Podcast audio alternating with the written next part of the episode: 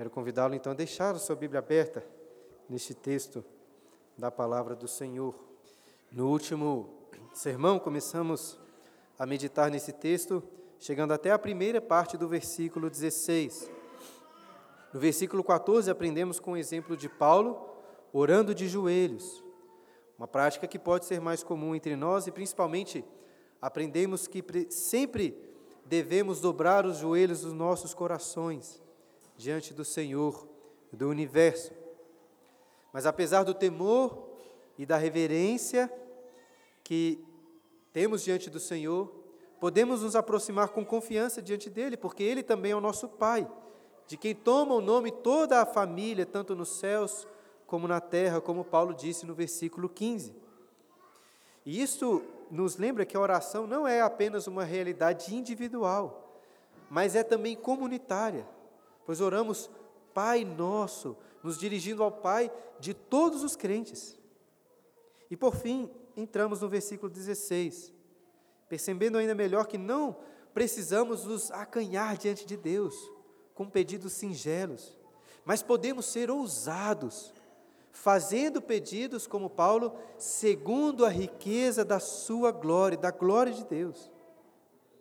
Dessa forma, nós deixamos os pedidos ousados dessa oração de Paulo para o sermão de hoje, sendo que da última vez refletimos apenas sobre os pedidos que ele não colocou diante de Deus. Sem dúvida, os efésios eram crentes como nós, cheios de preocupações com saúde, dinheiro, trabalho, proteção, política. Eles também queriam se casar, ter filhos, construir uma casa própria, passar na prova do concurso. Mas Paulo parece quase que ignorar esses motivos que são tão comuns nas nossas reuniões de oração. Por quê?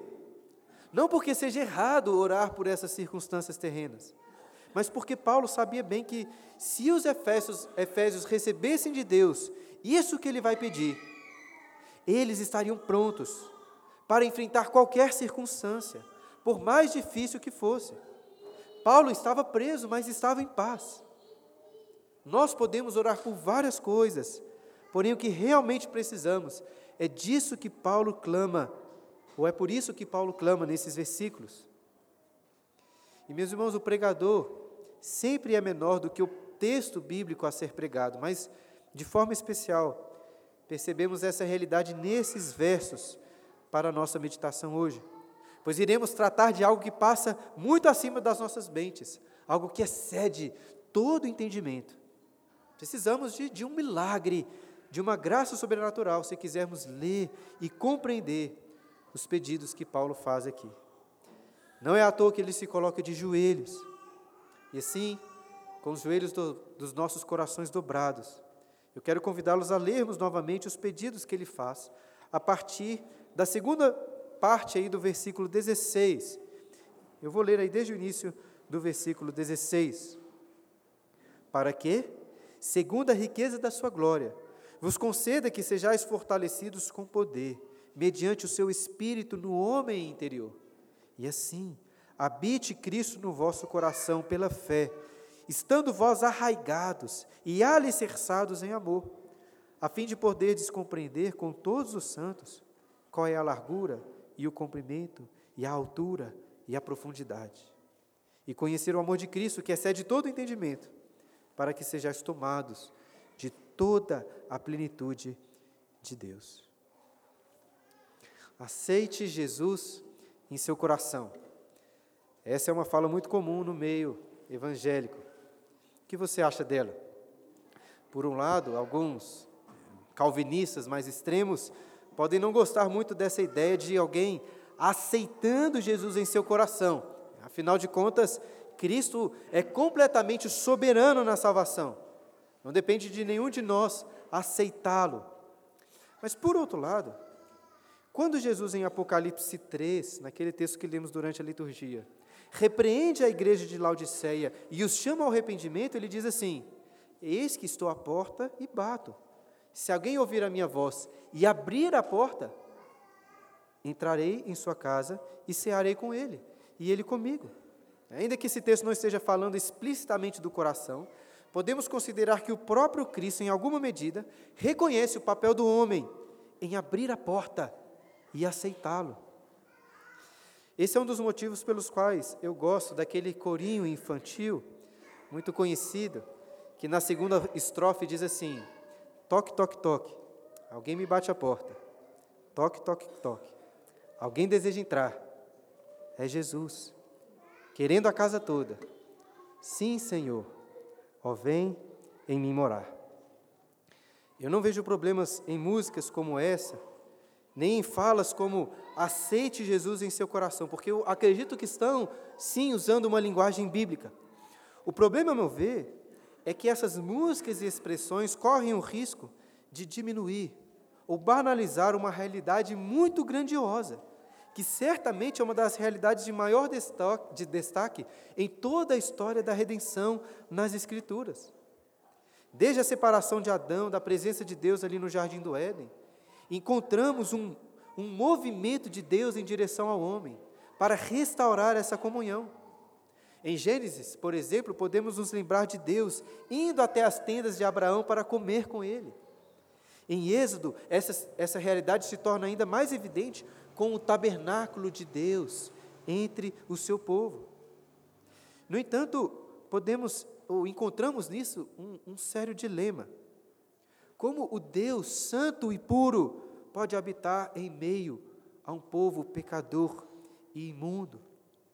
De certa forma, creio que esse dilema estava representado na primeira aparição de Deus a Moisés.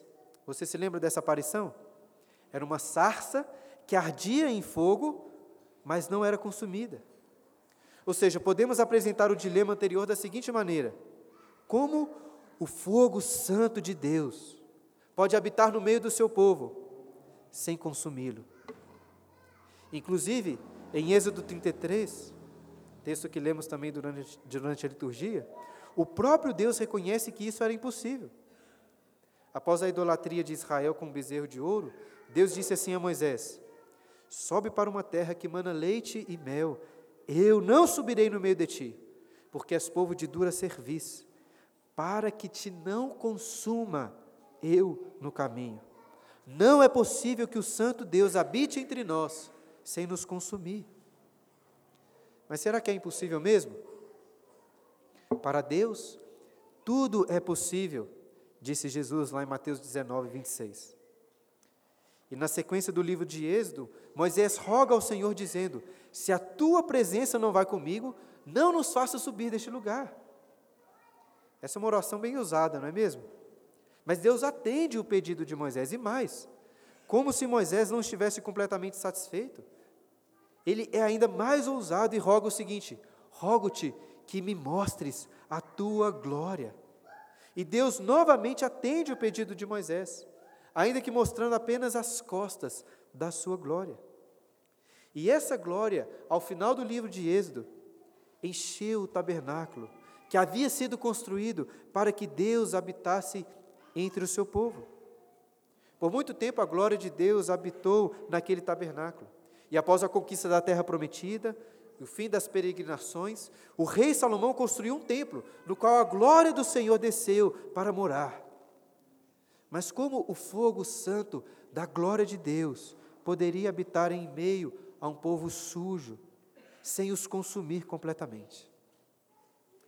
Voltando agora à oração de Paulo nessa carta aos Efésios, nós percebemos um dilema ainda maior. Como eu expliquei no último sermão, e depois posso mostrar melhor isso para quem não estava aqui, quando Paulo diz no versículo 14: Por esta causa me põe de joelhos diante do Pai, a causa sobre qual ele estava se referindo é o que ele disse lá no final do capítulo, do capítulo 2, sobre a igreja como um edifício no qual Deus habita. Ou seja, Salomão se colocou de joelhos diante, lá no Antigo, no Antigo Testamento, diante daquele templo onde Deus habitava entre o seu povo. Mas agora Paulo se coloca de joelhos diante do templo da nova aliança. Um templo que não é feito de pedras frias, mas de pedras vivas, porque Deus não habita mais entre o seu povo, como no passado. Deus habita dentro do seu povo, no coração de cada um deles. E como pode ser isso? Se nós não conseguimos imaginar um saco de papel carregando uma ogiva nuclear em explosão sem ser destruído, muito menos podemos imaginar que Deus habita dentro de nós, sem nos consumir completamente. Mas é justamente por isso que Paulo está orando nesses versículos.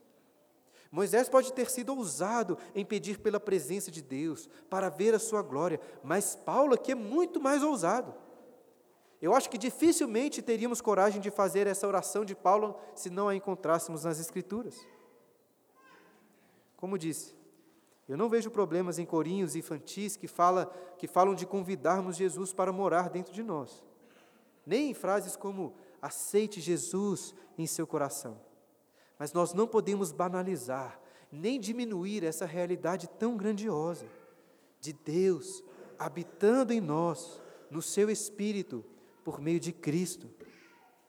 E assim, com a correta perspectiva, iremos meditar nessa oração que Paulo faz em favor dos Efésios, de forma que ao final poderemos também rogar para que a Santíssima Trindade habite dentro dos nossos corações.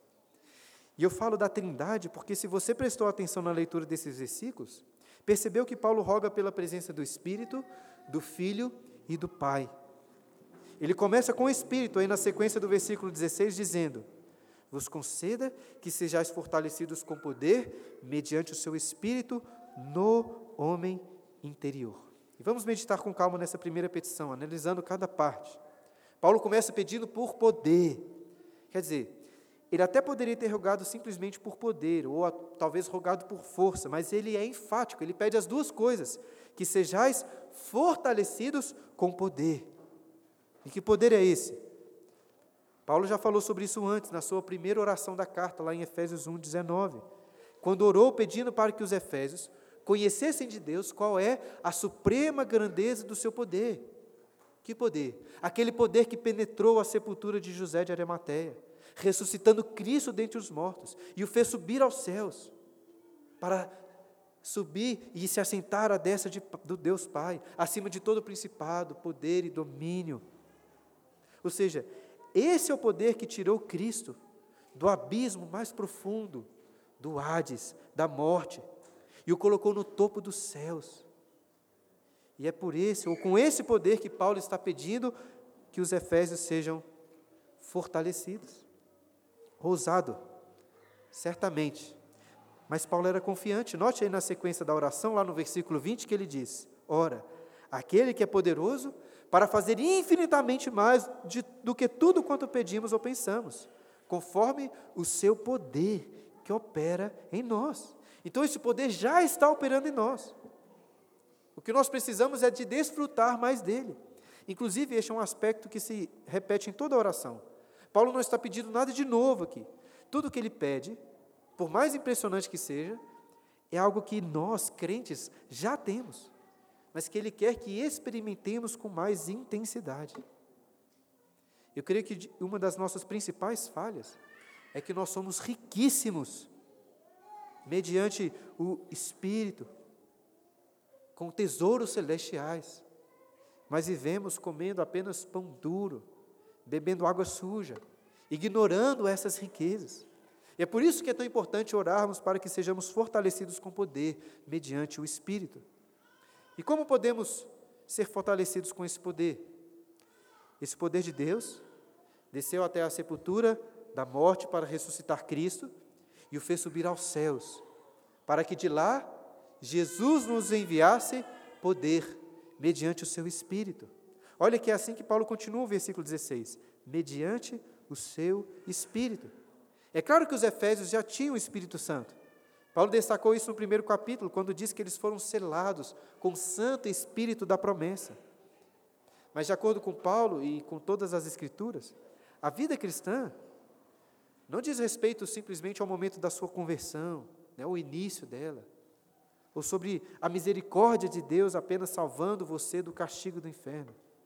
A vida cristã é sobre termos uma vida em abundância, com, com poder. E que tipo de poder é esse que o Espírito nos dá? Poder de profetizar, de falar em línguas, de curar as pessoas. Isso já aconteceu na igreja. Mas essa é uma expressão mínima do poder do Espírito. No capítulo 5, Paulo nos exorta, no capítulo 5 dessa carta, Paulo nos exorta a nos enchermos do Espírito. E qual é a consequência disso? Sai girando por aí, caindo no chão? É claro que não. Paulo diz assim lá em Efésios 5,18: Enchei-vos do Espírito, falando entre vós com salmos, entoando e louvando de coração ao Senhor com hinos e cânticos espirituais, dando sempre graças por tudo a nosso Deus e Pai, em nome de nosso Senhor Jesus Cristo. De que valeria o poder que uma pessoa tem de profetizar, de curar, se ela está sempre ansiosa, reclamando das circunstâncias da sua vida? O poder do Espírito, até no apóstolo Paulo, não estava principalmente nos seus sinais miraculosos, mas no fato de ele estar contente em toda qualquer situação, cantando de coração e dando sempre graças ao nosso Deus e Pai, mesmo quando estava preso. E mais do que isso, o poder do Espírito lhe é concedido pelo seu fruto, como Paulo ensina lá aos Gálatas, fortalecendo para amar, para se alegrar, para promover a paz para ser paciente, benigno, bondoso, fiel, manso e tendo domínio próprio. Por que você não está sempre alegre, contente em toda e qualquer situação, servindo a Deus com fidelidade e com amor? Por quê? Porque você é fraco. Porque você consegue resistir à tentação no máximo um, dois dias, mas no terceiro está caindo novamente? Porque os seus músculos espirituais são fracos. Porque você fica impaciente com, com os seus vizinhos que são enjoados? Porque a sua longanimidade é muito frágil. É porque você grita com os seus filhos quando eles fazem algo que o irrita. Porque você não tem o poder espiritual do domínio próprio. Você é fraco. Mas pelo menos você está aqui no lugar certo. Porque aqui é o lugar para pessoas fracas, como eu e você, que oram para serem fortalecidas com poder, mediante o Espírito no homem interior, como Paulo diz aí no final do versículo 16. Repare que Paulo está falando do Espírito dentro de nós, como enfatizei na introdução. E aqui ele usa a expressão no homem interior, se referindo ao mais íntimo do nosso ser. Como disse o pastor Derek Thomas, o Espírito de Deus pode ir mais fundo do que qualquer psicólogo, psiquiatra e médico. E para entender melhor o que Paulo quer dizer com o homem interior, precisamos contrastá-lo com o homem exterior. Assim como Paulo faz lá em 2 Coríntios capítulo 4, um texto que lemos também durante a liturgia, quando ele diz o seguinte: Por isso, não desanimamos, pelo contrário, mesmo que o nosso homem exterior se corrompa, contudo, o nosso homem interior se renova dia, de dia em dia, porque a nossa leve e momentânea tribulação produz para nós eterno peso de glória, acima de toda comparação. Ainda que o nosso homem exterior não esteja assim sofrendo tantos desgastes como o homem exterior do apóstolo Paulo por causa das suas muitas perseguições. O fato é, meus irmãos, que, que excetuando as crianças aqui, que estão crescendo ainda, a parte externa do nosso ser, ou seja, o nosso corpo, a nossa saúde, está se corrompendo. Eu não sei ao certo com qual idade que a, a, as funções do corpo começam a se declinar. Mas observando um pouco os jogadores profissionais, percebo que depois aí dos 30, dos 35 anos, a curva passa a descer. Né? Alguns de nós já tem bastante tempo em que o homem exterior está se corrompendo. A cada dia, menos força, menos fôlego, menos disposição, menos cabelo, menos saúde. Ao mesmo tempo, mais rugas, mais flacidez, mais dores, mais desgastes, mais doenças. Podemos cuidar do nosso corpo com boa alimentação, com exercícios físicos. Podemos orar pela nossa saúde, pela saúde do nosso próximo. Não só podemos, como devemos fazer isso. Veja, a Bíblia não nos ensina a nos preocupar apenas com o homem interior, porque a vida cristã não diz respeito apenas a aquilo que é espiritual e imaterial. Tanto que a nossa esperança é de novos céus e nova terra, nos quais corpo e matéria são muito importantes. É muito bom cuidar do corpo, comer bem, fazer exercícios físicos, isso glorifica a Deus. Até porque é o seu espírito também que fortalece o nosso homem exterior. Entretanto, por mais cuidadoso que alguém seja com a sua saúde, o seu homem exterior vai continuar se corrompendo. A nossa preocupação maior tem que ser com o homem interior. Por isso, Paulo deixa muito claro essa questão, e ele e deixa muito claro isso quando ele orienta ao jovem Timóteo, lá em 1 Timóteo capítulo 4, versículo 7, dizendo o seguinte para Timóteo: Exercita-te pessoalmente na piedade. Por que Paulo diz? Porque o exercício físico para pouco é proveitoso, mas a piedade para tudo é proveitosa. Nos últimos sermões eu tenho, tenho pegado um pouco no pé com o fato de, de orarmos muito por saúde. Não que seja errado orar por isso, como eu acabei de explicar, mas porque eu acho que as nossas orações de, demonstram que valorizamos muito mais a força do nosso homem exterior do que do nosso homem interior. Deixa eu dar um exemplo para vocês. Imagina, imagine que você descubra amanhã que você está com um câncer muito grave, em metástase, e que vai lhe matar rapidamente. O que vai acontecer? Você vai orar por isso, a sua família vai orar, todo mundo aqui da igreja vai orar, até pessoas de outras igrejas vão orar. Vamos aqui nos colocar de joelhos, vamos orar por isso toda semana, talvez todos os dias. Mas veja, existem um milhão de coisas piores do que câncer. Enfermidades espirituais que alguns de nós muito provavelmente estão enfrentando hoje. Coisas muito piores do que câncer, pecados graves, pecados contínuos, que estão fazendo muito mais mal, um mal muito mais terrível do que o câncer. E ainda assim nós não oramos por isso, ou oramos pouco por isso. É ou não é verdade? Pelo que, que nós oramos mais? Temos muito mais disposição em orar para que Deus fortaleça o nosso corpo exterior, o nosso homem exterior, do que o nosso homem interior. Então, que possamos aprender com o exemplo de Paulo e orar para que Deus nos conceda que sejamos fortalecidos com poder, mediante o seu espírito, no homem interior. E assim, ele continua no versículo 17, olha aí. Habite Cristo no vosso coração pela fé. É difícil perceber nessa oração de Paulo onde que uma petição termina e outra começa. E assim parece que um pedido vai puxando o outro e, e vai culminar na glória de Deus lá no versículo 21, já que esse é o objetivo último de toda oração e de todas as coisas, a glória do Senhor. Portanto, ainda que a gente esteja dividindo esses pedidos em cada versículo, não podemos perder de vista os conectivos entre eles, mostrando que uma coisa está ligada à outra. E note novamente um conectivo no começo do versículo 17, quando Paulo diz: E assim. Ou seja, se ele antes estava orando pelo poder do Espírito no nosso homem interior, vemos agora que o objetivo desse poder é que Cristo habite no nosso coração pela fé. Como se o Espírito, ou o poder do Espírito, estivesse preparando a casa do nosso coração para Jesus habitar ali. Como ressaltei no início, é muito comum ouvirmos de cristãos a frase: aceite Cristo em seu coração. E algo curioso é que geralmente isso é dito em um contexto de evangelização, não é mesmo? Para aquelas pessoas que ainda não creram em Jesus. Mas Paulo não está orando aqui por pessoas que não têm fé em Jesus. Ele está orando ou rogando para que Cristo habite no coração daqueles que já creem em Jesus e que, usando o bordão evangélico, já aceitaram Cristo em seus corações. E assim voltamos àquilo que eu disse sobre a primeira petição. Paulo não está pedindo por algo novo, mas por algo que nós, crentes, já temos, mas precisamos experimentar com mais intensidade, pela fé, como ele coloca aí.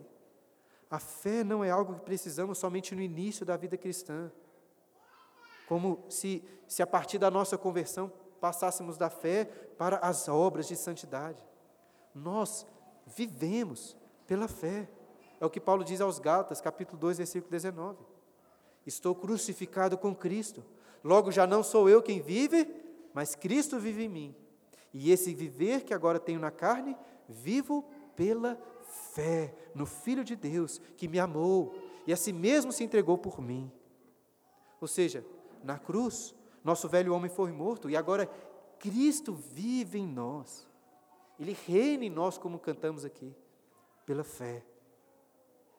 E fé, meus irmãos, não é simplesmente acreditar no que a Bíblia diz sobre Jesus, e que isso é verdade. Até os demônios acreditam nessas coisas. Fé é confiar completamente, é se entregar totalmente. E assim, pela fé, Cristo habita em nossos corações. Mas o que isso significa na prática? Como que Cristo pode habitar no meu coração com maior intensidade? E talvez seja estranho pensar em alguém habitando com mais intensidade. Acho que é melhor pensarmos em Jesus se sentindo mais à vontade no nosso coração. Como assim? Veja, ao visitar uma família que é muito hospitaleira, você pode até se sentir à vontade ali, como se você estivesse em casa. Mas não é a mesma coisa. Não temos como ficar mais confortáveis do que quando estamos na nossa própria casa. E Paulo não está orando para que Cristo seja um hóspede muito bem-vindo no nosso coração, mas que ele habite ali, para que a casa seja toda dele. É como diz aquele corinho infantil que eu citei: toque, toque, toque. Alguém me bate a porta. Alguém deseja entrar. É Jesus, querendo a casa toda. E para isso precisamos ser fortalecidos com o poder do Espírito, para fazer uma limpa, completa nessa casa e prepará-la. Lembra lá que no Antigo Testamento, no templo, diversas medidas de purificação precisavam ser tomadas para aquilo que entrava no templo? Deus não tolerava a menor, nem a menor das contaminações. De forma indireta, creio que é por isso que Paulo está orando aqui. Cristo irá habitar em nossos corações, se sentindo mais à vontade, à medida em que os pecados e as impurezas são eliminados. E não adianta você lançar toda a bagunça para um dos quartos, né, esperando que Cristo vai se contentar em ser recebido apenas na sua sala de jantar. O corinho infantil capta muito bem essa ideia na primeira estrofe, quando ele diz assim: toque, toque, toque. Alguém me bate a porta. Alguém deseja entrar. É o mal. Querendo um pedacinho, querendo um lugarzinho. Não, não, não. Aqui você não pode entrar. Não costumamos dar muito valor para essas músicas infantis, mas eu acho que algumas vezes podemos nos surpreender com o que elas estão dizendo. Não adianta você limpar a maioria dos pecados do seu coração, nem mesmo a grande maioria deles. Lá em casa, pelo menos, a minha gaveta lá de, de bermudas, de cuecas, pode ficar bagunçada sem que a Clara fique achando ruim comigo. Mas Jesus não aceita que você separe nenhuma prateleira do seu coração para o pecado. Talvez você tenha uma prateleira, um armário, ou mesmo um quarto no seu coração, com várias coisas sujas ali, fedidas, desorganizadas, e que você não quer que Jesus limpe. Ele não vai ficar em uma casa assim. Portanto, oremos como Paulo pedindo que Deus nos fortaleça com o poder do seu Espírito no nosso homem interior, para que assim Cristo habite em nossos corações, pela fé. E continuamos nessa oração no final do versículo 17, quando Paulo diz: Estando vós arraigados e alicerçados em amor. É difícil definir se essa parte da oração está relacionada com o que vem antes ou o que vem depois. Provavelmente está relacionada com os dois. E considerando o que foi dito antes, podemos dizer que Cristo só vai habitar nos nossos corações se estivermos arraigados e alicerçados em amor. E existe também aqui uma discussão se Paulo está falando do amor de Cristo ou do nosso amor por Cristo. Pelo contexto, eu creio que ele está falando do amor de Jesus. Mas claro que isso não exclui o nosso amor como uma consequência do seu amor por nós. E para falar desse amor, Paulo se utiliza de duas metáforas estando vós arraigados e alicerçados. A segunda metáfora tem tudo a ver com o contexto, porque uma casa ou um templo precisa estar bem alicerçado. Já a primeira metáfora nos remete à imagem de uma árvore, cujas raízes estão bem firmadas. E talvez Paulo esteja misturando essas duas imagens, né, de um edifício com uma árvore, para mostrar que essa casa, onde Deus habita, é uma casa viva, assim como uma árvore. Mas o que significa estar arraigado e alicerçado em amor. Pensa comigo, por um lado, raízes, alicerces profundos, são aquilo que sustenta uma árvore ou uma casa diante das tempestades, diante dos terremotos. Assim é possível que Paulo esteja orando para que os efésios, arraigados e alicerçados no amor de Cristo, e sejam prontos para enfrentar qualquer circunstância ou tribulação, ao exemplo do próprio apóstolo que estava preso. Nós também precisamos orar por isso estando bem certos, como cantamos aqui, que nem a morte, nem a vida, nem os anjos, nem os principados, nem as coisas do presente, nem do porvir, nem os poderes, nem altura, nem profundidade, nem qualquer outra criatura poderá separar-nos do amor de Deus que está em Cristo Jesus, nosso Senhor. Por outro lado, raízes profundas de uma árvore são aquilo que garantem os seus nutrientes necessários para que continue crescendo. Assim como os alicerces de uma casa são o que permitem que a construção continue avançando. Dessa forma, Paulo está orando para que, arraigados e alicerçados em amor, a igreja continue crescendo na intimidade, no conhecimento de Deus. Que é, note aí, justamente o que ele continua dizendo no versículo 18: a fim de poderes compreender com todos os santos qual é a largura, e o comprimento, e a altura e a profundidade. Resumindo os pedidos dessa oração, podemos dizer que precisamos do poder do Espírito em nosso homem interior, com Cristo habitando em nosso coração e estando arraigados e alicerçados no seu amor, a fim de quê? A fim de podermos compreender. Veja assim como que a correta compreensão é essencial na vida cristã. Não é à toa que estamos sempre lendo e estudando a Bíblia aqui na igreja. Mas não estamos lidando aqui apenas com uma realidade intelectual. O termo grego utilizado por Paulo, que foi traduzido por compreender, aparece várias outras vezes na Bíblia para falar de algo ou de alguém que está sendo tomado, que está sendo dominado, conquistado. Ou seja, Paulo não está orando para que você pegue um livro para ler e compreender sobre o amor de Cristo. Ainda que isso possa ajudar. Ele está orando para que você domine, para que você conquiste, seja tomado por este amor. Porém, essa compreensão não pode ser absorvida individualmente. Repare no texto que Paulo diz: a fim de poderes compreender com todos os santos. Apesar de estarmos dividindo o texto em vários sermões, não podemos esquecer que um dos temas mais proeminentes dessa carta, no qual temos enfatizado no, nos últimos sermões, é a unidade da igreja. E eu acho que o pastor John Stott resume muito bem o significado desse trecho da oração de Paulo, dizendo: Todo o povo de Deus é necessário para se compreender todo o amor de Deus. Todo o povo de Deus é necessário para se compreender todo o amor de Deus. Muitas pessoas valorizam suas experiências individuais com o amor de Cristo, porém, por mais importantes que sejam essas experiências, é somente na comunhão com os santos que podemos compreender de verdade este amor. Agora, estou falando de compreender o amor de Cristo, mas não é bem isso que o texto diz. Veja na continuação do versículo 18 que Paulo ora a fim de poderes compreender com todos os santos qual é a largura e o comprimento e a altura e a profundidade. E na sequência, o versículo 19 continua com outra fase, o que nos deixa com a seguinte indagação, né?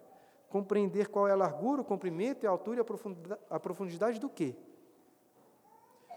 Considerando que Paulo no versículo anterior estava falando do amor, e que no versículo seguinte ele fala sobre conhecer o amor de Cristo, podemos assumir que aqui ele está se referindo às medidas deste amor. Eu acho que isso é verdade. Entretanto, levando em conta, em conta o contexto geral, no qual Paulo está orando pela igreja como um templo para a habitação de Deus, eu acho que essas medidas se referem de forma mais específica a este templo. No Antigo Testamento, muitos capítulos, muitos versículos são dedicados à descrição das medidas do tabernáculo, e depois o templo de Deus. Eu creio que Paulo tem isso em mente, orando para que possamos compreender a dimensão da igreja de Cristo, que é o santuário para a habitação de Deus no Espírito. Deus é amor. E amor infinito, sem limites. Esse amor infinito, sem limites do Pai, pelo Filho, por meio do Espírito, habita dentro das medidas desse templo, que somos nós, a sua igreja. Note mais uma vez como Paulo está falando, irmãos, de algo que passa muito acima das nossas cabeças, da nossa compreensão. Mas mesmo assim ele não se acanha, pelo contrário. Ele é muito ousado e continua a sua oração no versículo 19 dizendo: E conhecer o amor de Cristo, que excede todo entendimento. Paulo parece até entrar em parafuso aqui, como que um paradoxo. Qual é o sentido de pedir para conhecer aquilo que excede todo entendimento? Paulo faz isso, pois, como lemos no versículo 20, ele está se dirigindo àquele que é poderoso para fazer infinitamente mais do que tudo quanto pedimos ou pensamos. Ainda assim, o que eu, como pregador, posso aqui dizer para ajudá-los a compreender este verso? Pode parecer simples falar sobre o amor de Cristo, mas Paulo diz aqui e ressalta que este excede todo o entendimento. Por isso, eu disse no início que apesar do pregador ser sempre menor do que o texto que está sendo pregado, essa realidade é especialmente verdade no que diz respeito a este verso. E assim, eu dependo especialmente do Espírito Santo, porque explicações, exemplos, ilustrações não serão suficientes. Nem adianta gastar tanto tempo com esse verso. Paulo não está orando para que possamos conhecer afirmações verdadeiras sobre o amor de Cristo. Ele está orando para que possamos absorvê-lo dentro de nós.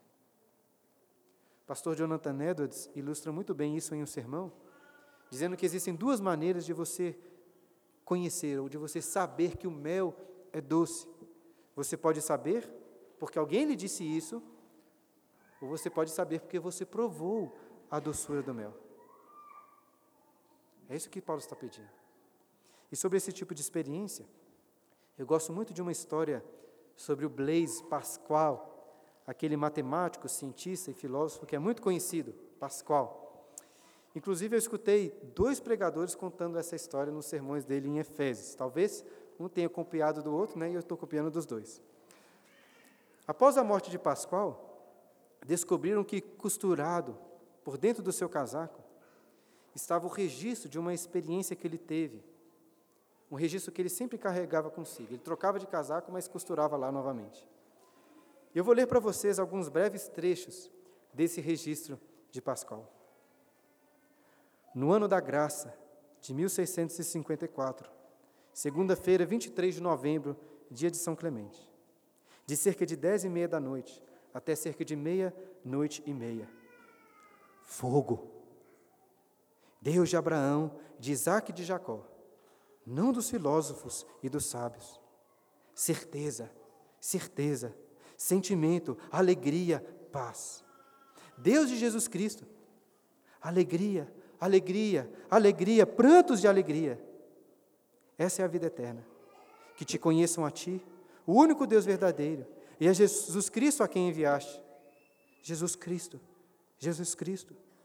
Eu me separava, o afastei, o reneguei e o crucifiquei. Que eu nunca mais me separe dele. Renúncia total e doce. Completa submissão a Jesus Cristo. A alegria eterna por uma prova, por um de prova sobre a terra. Que eu nunca esqueça dessas palavras. Amém. Essa é uma experiência que parece ter sido tão marcante que a primeira palavra que Pascal usa para descrevê-la foi fogo. E então ele fala do Deus de Abraão, de Isaac e de Jacó, não dos filósofos, nem dos sábios. E veja, Pascal era um excelente filósofo e um sábio, mas ele sabia que a verdadeira comunhão com Deus estava para além de toda filosofia e sabedoria humana. Não sei se vocês estão achando essa conversa mística demais, mas apesar de falarmos tanto sobre o amor de Cristo aqui na igreja, cantarmos sobre isso, estamos tratando de algo que é extremamente misterioso. Não que seja irracional, mas está muito além do nosso entendimento realmente conhecer o amor de Cristo. E é por esse fogo, é por isso que Paulo está orando. E se essa oração já não foi usada o suficiente, Paulo conclui o versículo 19 dizendo: Para que sejais tomados de toda a plenitude de Deus. Paulo, Paulo poderia ter dito: Para que sejais tomados da plenitude de Deus. Mas ele é enfático. Ele ora para que sejais tomados de toda a plenitude de Deus. Não apenas um atributo de Deus, um pouco da sua presença, mas toda a plenitude da sua glória. Se essa oração não estivesse na Bíblia, se algum presbítero da igreja que se levantasse na hora do culto orando essas palavras, eu acho que nós iríamos estranhar muito. Porque uma coisa é pedir para Deus nos encher, mas orar para que sejamos tomados de toda a plenitude de Deus. Será que é isso mesmo, Paulo? É isso mesmo. Paulo não estava usando simplesmente de metáforas, de imagens, quando disse lá no final do capítulo 2 que nós somos santuário para a habitação de Deus no Espírito. Isso é verdade, meus irmãos. Paulo está orando para que sejamos tomados de toda a plenitude da Santíssima Trindade, porque essa é a vontade de Deus para nós. E assim nós voltamos ao dilema que ressaltei no início do sermão. Como Deus santo e puro pode habitar em meio a um povo pecador e imundo? Como o fogo santo de Deus pode habitar no meio do seu povo sem consumi-lo?